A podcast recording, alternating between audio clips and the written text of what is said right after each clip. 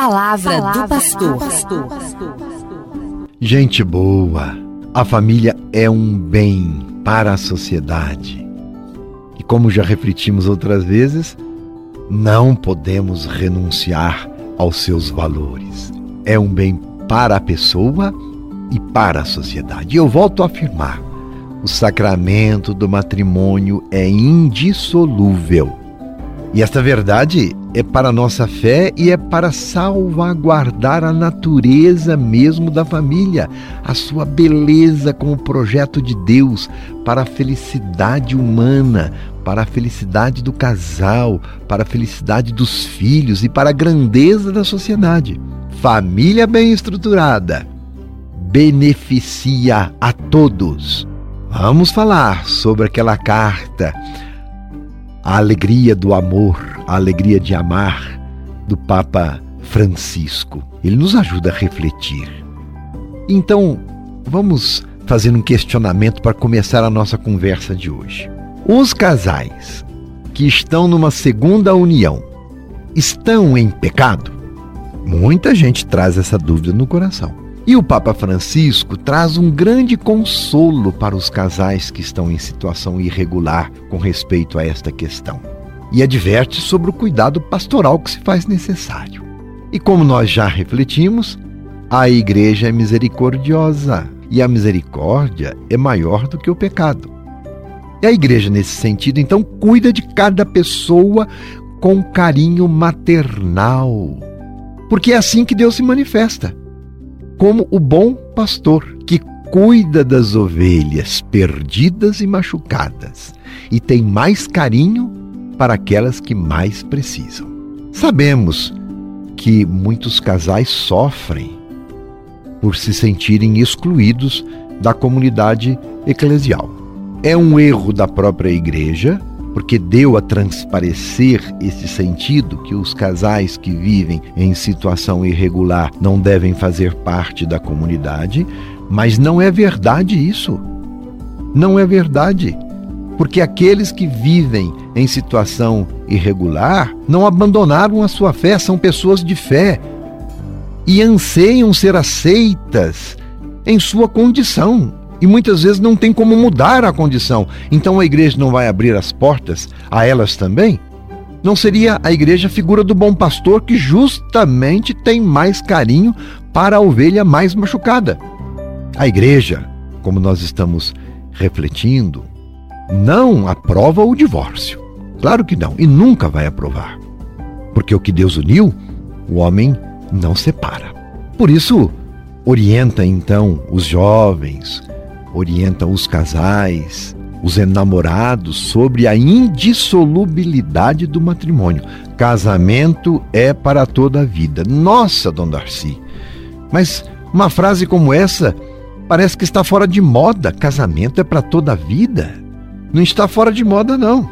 Convenhamos, quem se casa com honestidade de coração quer viver na fidelidade, na perseverança do amor podem sim advir dificuldades, mas na origem da união está o desejo do amor eterno, não é verdade? Então nunca estará fora de moda afirmar que o casamento é para toda a vida.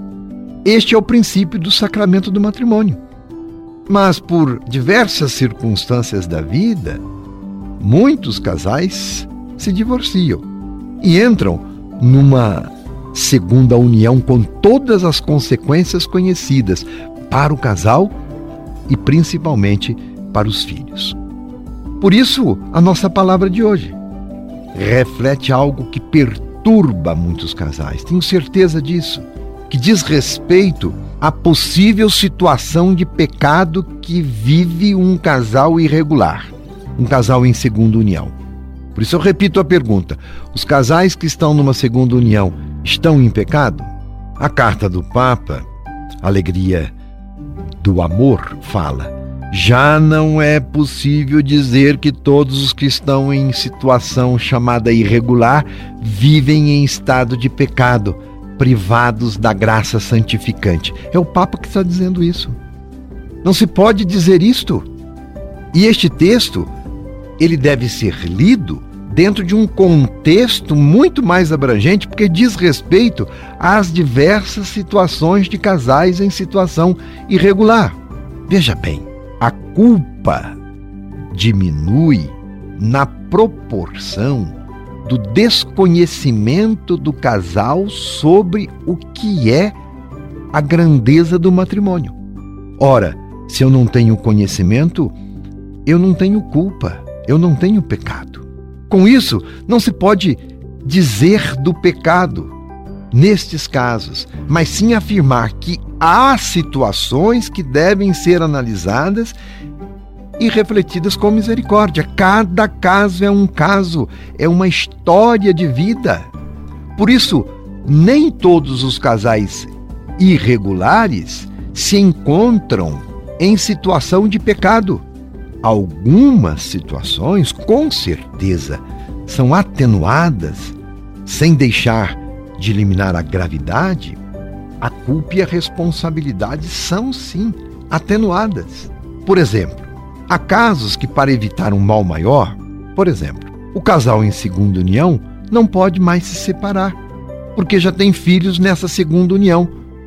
E se não assume essa responsabilidade, vai cometer mais erro ainda. Por isso que, nestes casos, desfazer as situações ilegítimas não solucionaria o problema. Ao contrário, provocaria um mal maior na integridade na família e no bem dos filhos. São situações complexas. Por isso, cada caso precisa ser considerado em si mesmo. E a mensagem que nós podemos tirar então das palavras do Papa nesta carta sobre a alegria do amor é que sempre existe a possibilidade de viver na graça, sempre. E com isso, nós não estamos incentivando o relativismo, porque continua o desafio pastoral de tentar conduzir os casais que não têm impedimento de oficializar a união, sendo passíveis de regularizar a própria vida. E quando existe essa oportunidade, nós devemos trabalhar nesse sentido. Mas já os casais que não têm esta possibilidade devem ser reintegrados na vida da igreja, a fim de experimentarem a misericórdia de Deus. Então, você que vive numa situação irregular, não se deixe condenar e nem se condene, porque a igreja não o condena procure o seu pároco para analisar esta situação. É ele que vai discernir com você ou com vocês, com clareza e bom senso, o melhor caminho a seguir, a partir das orientações da igreja. Importa é você saber, você não está excluído da vida da igreja. E vamos encerrar então esta reflexão com um belíssimo pensamento tirado da própria carta sobre a alegria do amor.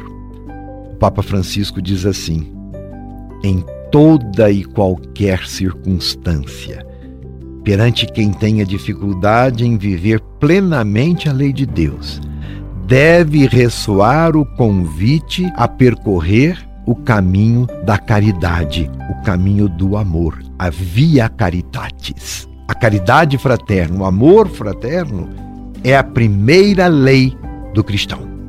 E não esqueçamos, diz o Papa, a promessa feita na Sagrada Escritura. Sobretudo, cultivai o amor mútuo com todo ardor, porque o amor cobre uma multidão de pecados. Eu repito isto. Cultivai o amor mútuo com todo ardor, porque o amor cobre uma multidão de pecados. Paga teus pecados praticando a compaixão e repara tuas faltas cuidando dos pobres. A água apaga o fogo crepitante, assim a esmola espia os pecados. E esmola aqui não é só o ato de dar alguma coisa a alguém, não. A esmola é abrir-se ao outro e reconhecê-lo considerá-lo em sua dignidade, sofrer com ele, sentir a dor que ele sente. Isto é praticar a caridade para com o irmão. E é assim que a igreja age em relação aos casais em situação irregular. Entendeu? Um abraço para você e para sua família. E se tiver dúvidas, envie-as, porque a partir das dúvidas, das perguntas, nós vamos fazendo os nossos programas. Fique com Deus! Você ouviu Palavra do Pastor.